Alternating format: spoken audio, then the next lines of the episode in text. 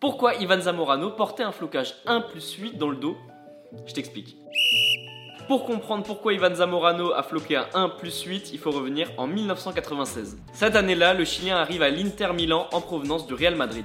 Et vu que c'est un grand buteur, il prend le numéro 9. Jusqu'ici, tout est logique. Petit souci, enfin pas vraiment, Ronaldo, l'un des meilleurs joueurs de tous les temps, arrive à l'Inter la saison suivante. Et le fameux R9 est forcément associé au mythique numéro 9, sauf qu'il n'est pas disponible, du coup il prend le 10. Donc pour récapituler, Zamorano porte le 9 et Ronaldo le 10. Mais Nike, qui est l'équipementier de Ronaldo, n'est pas du tout content, puisque Ronaldo c'est R9 et pas R10, donc ils mettent la pression sur l'Inter Milan et Zamorano pour que Ronaldo récupère le numéro 9. Alors la saison suivante, Zamorano très gentiment lui redonne son numéro 9 à Ronaldo.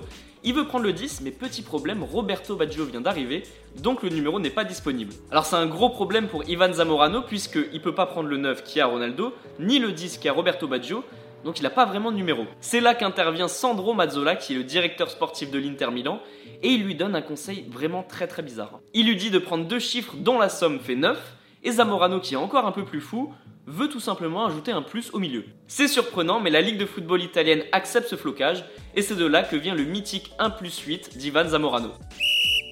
Les amis, rendez-vous demain, même heure, même endroit pour un nouvel épisode. Si ça t'a plu, n'hésite pas à t'abonner, activer la cloche, liker et surtout mettre 5 étoiles.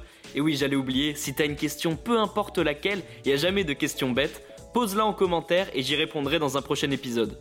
Foodcast est à retrouver sur Spotify, Deezer, Apple Podcast et toutes les autres plateformes. Je te dis à demain, ciao